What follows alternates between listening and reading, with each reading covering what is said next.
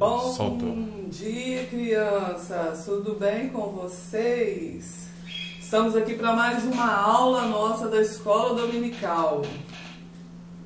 Olha só, semana passada algumas pessoas responderam a chamada, algumas ainda não. Vou fazer a chamada de novo. E dessa É hora é pontuação, a pontuação continua.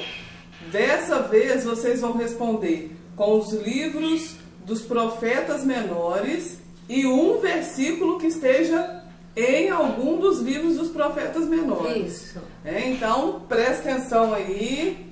Todo mundo sentadinho, todo mundo já bebeu água, todo mundo já fez xixi, ninguém vai levantar, a Bíblia revista na mão e eu vou fazer a chamada. Espero a resposta de vocês lá no WhatsApp. Hoje eu quero que todo mundo responda. Semana passada eu vou dedurar quem respondeu. Só me responderam Caroline, Esther, Pedro, João Gabriel, Leiliele, Sofia e Miguel. Cadê o resto da turma? Estão dormindo? Ah, pode dar uma oportunidade para eles É, hoje. se quiser responder Responde dois. os dois, eu vou aceitar. Isso. É quarentena, mas não é pra ficar só deitado, não. Levanta aí. Sai da frente da Tá, Netflix e e a, vem. a outra pergunta também, né, que vale mais pontos, Ah, do, dos profetas. Então vocês vão ter que fazer um vídeo falando os profetas pra gente, né? Isso. Os profetas menores. Ok. e um versículo que E esteja o nos- versículo, isso, que esteja entre, entre os profetas. os profetas menores. Qualquer versículo aí. Vamos lá que eu vou fazer a chamada, hein? Camille, Caroline Anastácio, Esther Lacerda, Igor Yuri, Isadora Furtado, João Gabriel, Leiniele Arruda, Miguel Tavares, Pedro Vasco, Railan Wagner, Sofia Emerick, Vitória de Souza Feliciano e Vitória Rangel. Esperando as respostinhas de vocês, hein, crianças? Não me decepcione, hein? Agora, antes da gente partir para a nossa lição, que hoje a gente vai aprender a respeito do sacerdote com a tia Solange.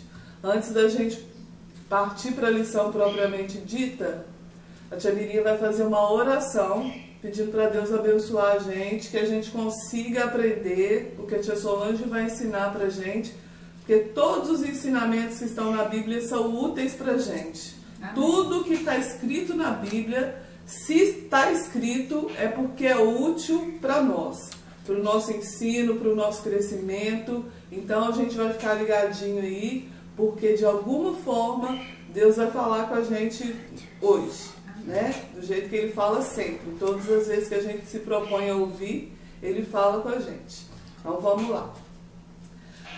Pai, no nome de Jesus, nós queremos agradecer ao Senhor, Amém. porque mesmo no meio do caos, o Senhor Amém. Fala conosco. O Senhor tira um tempo para se reunir conosco, para nos ensinar. E esse é o desejo do nosso coração nessa manhã. Que o Senhor nos ensine a palavra do Senhor, aquilo que aconteceu há milhares de anos atrás, mas que hoje continua sendo atual para a gente. Se a gente lê e se o Espírito do Senhor nos inspirar para que nós entendamos isso. Nós cremos que o Senhor pode nos falar através desse texto. Nós cremos que o Senhor vai falar com a gente. Nós cremos que o Senhor vai nos ensinar. E, ó Pai, nós precisamos entender que a história do mundo não acontece por acaso. Tudo o que aconteceu e tudo o que acontece até hoje é um plano perfeito do Senhor. O Senhor tem um domínio perfeito sobre todas as coisas. Nada escapa do domínio do Senhor. Nada que aconteceu no passado, nada que acontece agora. O Senhor é presente em todos os momentos. O Senhor é eterno. O Senhor é onipresente e onipotente. Nada acontecerá com as nossas vidas, nada acontecerá com a nossa família e com o nosso país, se não for da vontade ou da permissão do Senhor. Que nós creiamos tão somente no Senhor, que a nossa vida esteja firmada no Senhor, para que nós tenhamos fé de que tudo que acontecer para nós é a boa, agradável e perfeita vontade do Senhor sendo manifesta nas nossas vidas. Fica conosco, consola o nosso coração e fala conosco agora no nome de Jesus. Amém. Amém, Senhor. Amém. Então nós vamos passar agora para o nosso estudo, né, que é referente ao sumo sacerdote. Semana passada a gente falou sobre o tabernáculo, né? E para é, direcionar esse, esse tabernáculo, existia as pessoas que trabalhavam ali, que eram os levitas, né?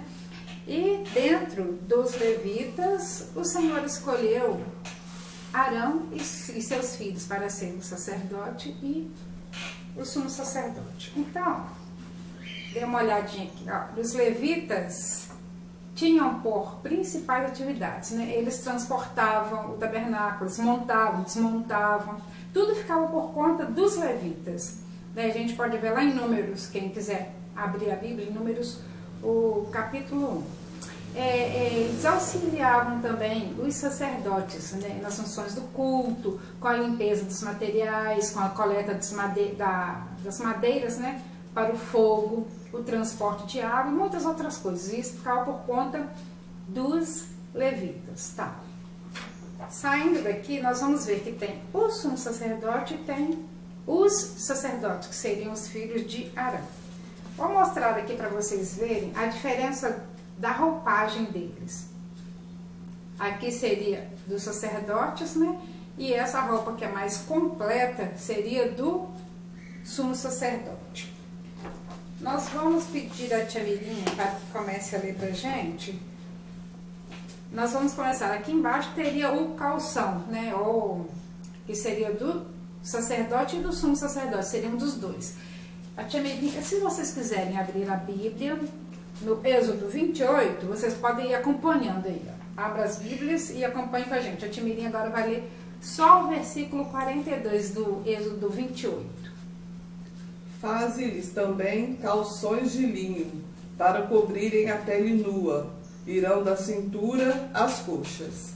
Certo. E depois, por cima, teria essa vestimenta aqui, né? Essa túnica que está também do, nos versículos né, de 39 a 41. Isso aí, Timirinha vai ler esses versículos que está falando sobre a túnica. Tecerás quadriculada a túnica de linho, a túnica de linho fino, e farás uma mitra de linho fino, e um cinto de obra de bordador. Para os filhos de Arão farás túnicas e cintos e tiaras. Fá-los-ás para glória e ornamento e com isso vestirás Arão, teu irmão, bem como seus filhos, e os ungirás como consagrarás e santificarás para que me oficiem no sacerdócio. Ok, aí está falando das roupas dos dois, que seriam essas roupas de baixo, né? É essa e a dele essa aqui com cinto. Ó, vocês seriam do, do sacerdote, eles também teriam essa mitra, só que não tem esse douradinho em cima que depois a gente vai falar, tá? Então vamos lá. Falamos sobre essa pele, sobre essa túnica. Em cima dessa teria essa aqui, a sobrepeles, que também a Timirinha vai ler onde que é a Timirinha? De 31 a 35. Isso. Farás também as sobrepeles da estola sacerdotal toda de estofa azul. No meio dela haverá uma abertura para a cabeça será debruada essa abertura, como a abertura de uma saia de malha, para que não se rompa. Em toda a orla das sobrepeles farás romãs de estofa azul e púrpura, e carmesim e, cam e campainhas de ouro no meio delas. Haverá em toda a orla das sobrepeles uma campainha de ouro e uma romã outra campainha de ouro e outra romã. Esta sobrepeles estará sobre Arão quando ministrar, para que se ouça o seu sonido, quando entrar no santuário diante do Senhor e quando sair, e isso para que não morra.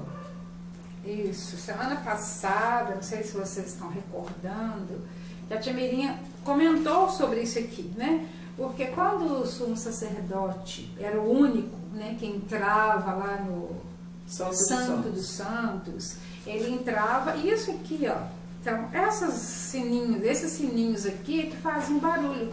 Quando ele entrava para ministrar uma vez por ano, esses sininhos tocavam, né? Enquanto ele estava ali dentro. Se esses sininhos parassem de tocar, os sacerdotes que ficavam isso, lá do lado de fora, tinha que puxar, não podia entrar.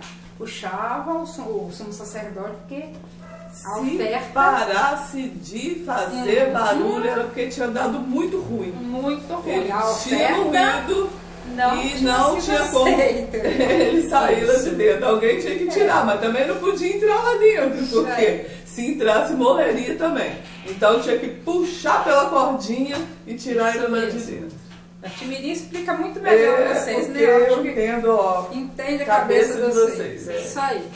Então, depois disso, em cima dessa sobrepeles azul, né, com os sininhos embaixo, tinha esses aventais ou a estola sacerdotal, que a Timirinha vai ler também, que é do 5 a 7, né, e depois 9 nove a a 12. 12. Isso, vamos ouvir. Vamos lá, presta atenção. Tomarão ouro, estofa azul, púrpura, carmesim, vinho fino, e farão a estola sacerdotal de ouro, e estofa azul, e púrpura, e carmesim, e linho fino, retorcido, obra de es- esmerada, ó- obra esmerada. Terá duas ombreiras que se unam às suas duas extremidades, e assim se unirá. Tomarás duas pedras de ônix e gravarás nelas os nomes dos filhos de Israel, seis de seus nomes numa pedra e os outros seis na outra pedra, segundo a, segundo a ordem do seu nascimento, conforme a obra de lapidador, como lavores de sinetes, gravarás as duas pedras com os nomes dos filhos de Israel, engastadas ao redor de ouro as farás. E porás as duas pedras nas ombreiras da estola sacerdotal, por pedras de memória aos filhos de Israel. E Arão levará os seus nomes sobre os ombros e os seus ombros para a memória diante do Senhor. Tá bom? Ô, gente, então é aqui, ó. Nos umbrais, ó. Nas ombreiras do, do sumo sacerdote aqui estariam seis nomes de um lado e seis do outro, numa pedra. Uma pedra aqui, uma pedra aqui. E em volta dela, tá falando ali, que ela é engastada em ouro, né? Tinha pedra no meio e em volta dela era de ouro. Das duas pedras com seis nomes em cada um. Após esse aqui tinha O cinto. o cinto, tá? Vou pegar outra aqui. O cinturão ou cinto, que a tia Mirinha vai ler, que é o único versículo, né? E o cinto de obra esmerada, que estará sobre a estola sacerdotal, será de obra igual, da mesma obra de ouro, e estofo azul, e púrpura, e carmesim, e linho fino retorcido. Isso, são essas cores aqui, ó. O azul, o vermelho e o ouro, né? O dourado aqui em volta. E agora vamos falar sobre o peitoral, que é essa partezinha aqui, ó. Né? O peitoral é do é o 28 também, do 15 a 21 e depois do 29 e 30. Deixa eu mostrar isso aqui que a pedra vai ficar mais pertinho para vocês dar uma olhada.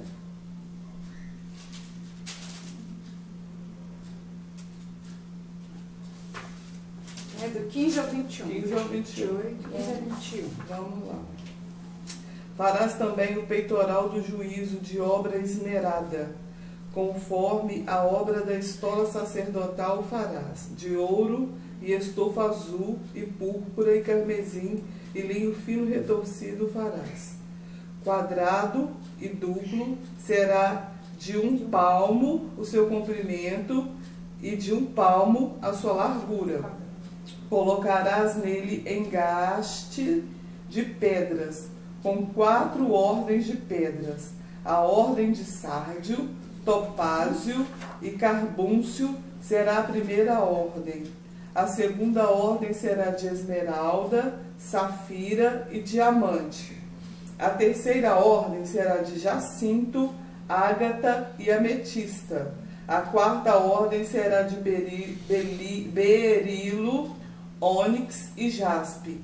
Elas serão guarnecidas de ouro nos seus engates. As pedras serão conforme os nomes dos filhos de Israel.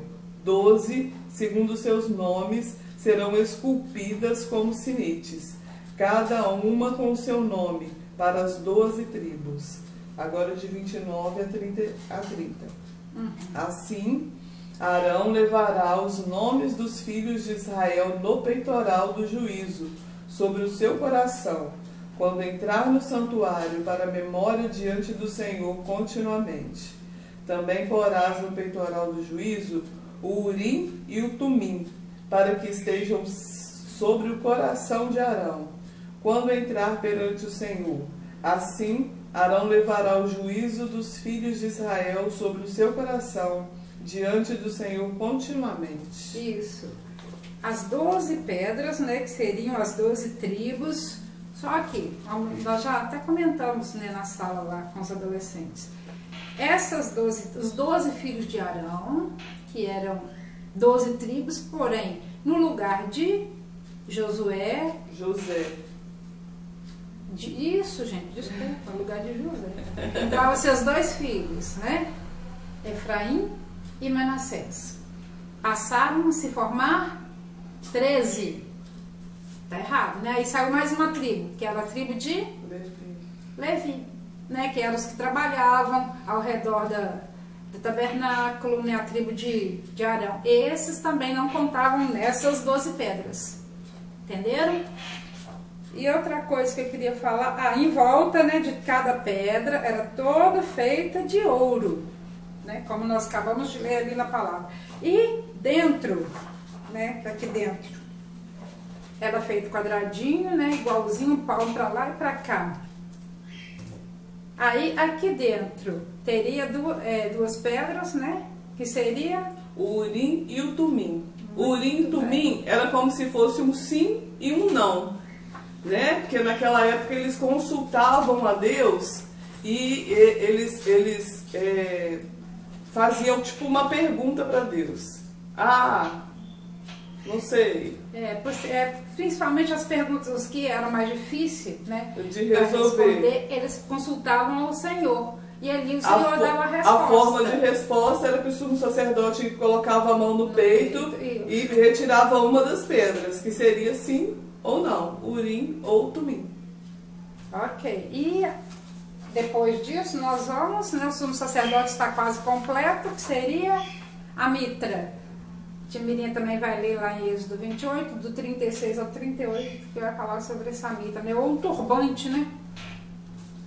Farás também uma lâmina de ouro puro e nela gravarás a, mane a maneira de gravaduras de sinetes, santidade ao Senhor. Atalas-as com um cordão de estofa azul de madeira que esteja na mitra. Também na frente da mitra estará. E estará sobre a testa de Arão, para que Arão leve a iniquidade concernente às coisas santas que os filhos de Israel consagrarem todas as ofertas de todas as coisas santas. Sempre estará sobre a testa de Arão, para que eles sejam aceitos perante o Senhor. Isso. Na, nessa mitra a gente vê que tem, falando aí, né, sobre a faixa azul e sobre essa lâmina, né? Na lâmina vem escrito santidade ao Senhor, né? O perdão pelo pecado, né? Da altivez, né, e que eles tinham que lembrar que estavam lá a serviço de Deus, a serviço do Senhor. Então, aí é que nós podemos ver, né? Nós estudamos sobre os requisitos do sumo sacerdote. E aqui ele está completo, certo? E os requisitos para o sumo sacerdote é que o Senhor havia escolhido a tribo de de Arão, né? A tribo dos levitas, né? a casa de Arão, para ser o sacerdote e o sumo sacerdote e algumas particularidades para ser o sumo sacerdote. Ele tinha que ser descendente de Arão, né? E é, foi o primeiro sumo sacerdote, ser homem, né? Não ter defeito físico e ser aprovado por Deus. É, e quando um sumo sacerdote morria, o outro escolhido era consagrado para ficar no seu lugar. Ele era o líder espiritual do. Ok. Originalmente, uma pessoa só poderia assumir o mandato do sumo sacerdote após a morte daquele né, que estava cumprindo essa função. Mas lá no tempo do Novo Testamento, o mandato do sumo sacerdote ele deixou de ser vitalício. É, isso aconteceu porque o sumo sacerdote passou a significar simplesmente uma posição política, né, uma estratégia para os interesses do Império Romano. Então os imperadores, os governadores, eles começaram a destituir e ordenar o sumo sacerdote conforme eles achavam apropriado. Então, por isso, algumas passagens lá do Novo Testamento, a gente vê que informa mais de um sumo sacerdote. Lá no caso de Anás e Caifás, é um exemplo né, desse tipo de cenário. Agora, lá no Antigo Testamento, o substituto era um animal sem defeito. A pessoa arrependida de seus pecados sacrificava o animal a Deus como propiciação dos seus pecados. Né? Isso. E o que é a propiciação? Ah, sim, sim. Ótima pergunta. Essa propiciação e a, ou expiação né, pelos pecados é o pagamento pelos pecados né, para fazer justiça e obter o perdão de Deus. Lá no Antigo Testamento, a propiciação era feita com o sacrifício dos animais. Lá no Novo Testamento, já Jesus veio e se tornou um sacrifício perfeito pelos pecados de todo mundo. Deus é justo e é perfeito. Por isso, não pode deixar o pecado sem punição. Todos pecamos e a consequência do pecado é a morte e a separação de Deus. Nós temos lá em Romanos. O pecado tem que ser castigado para que haja justiça. Mas Deus nos ama e quer nos dar outra chance para estar com Ele. Por isso, Deus nos deu outra forma de pagar pelos pecados. Foi a forma do substituto. O substituto é inocente, morreria no lugar do transgressor, né, pagando pelo pecado, é, por seus pecados e desviando a ira de Deus. Assim, o pecado seria punido, mas sem destituir o pecador, destruir o pecador. Isso é propiciação ou expiação, né, Mirinho? É. E essa substituição a gente pode ver lá no Antigo Testamento, quando eles comemoravam a primeira Páscoa lá no Egito. O anjo da morte ia passar pelo Egito e o primeiro filho de cada família ia morrer por causa do pecado do povo. Mas Deus mandou o povo de Israel sacrificar um cordeiro e o que, que eles iam fazer? É, matava o cordeiro, pegava o sangue, aspergia o sangue nos umbrais da porta, o anjo ia passar por cima.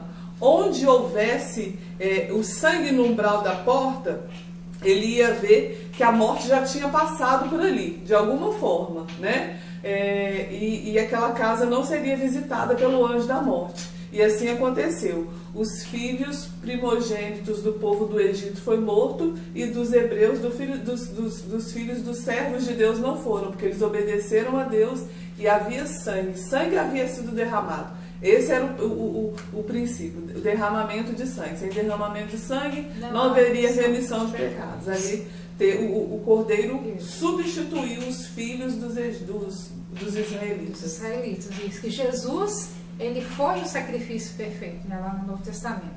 Ele morreu por todos, sua morte serviu de propiciação, porque desviou de nós o castigo pelo pecado.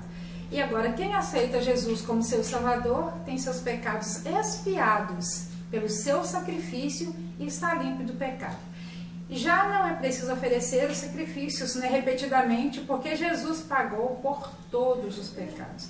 Basta se arrepender e pedir perdão. João Batista chamou Jesus de o Cordeiro de Deus que tira o pecado do, do pecado do mundo. Lá em João 1,29.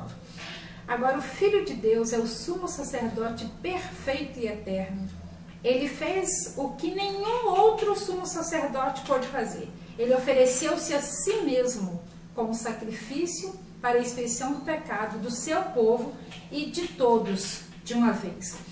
Lá o escritor aos Hebreus, ele escreve que hoje ele, Jesus, ele não está ministrando num tabernáculo terreno, mas no santuário celestial, na presença do Pai, como único mediador. pelos méritos do genuíno sumo sacerdote, hoje nós temos livre acesso ao trono da graça. Fala lá em Hebreus 7, 9. E como é maravilhoso termos Jesus como nosso único mediador, o nosso sumo sacerdote. Amém. Amém.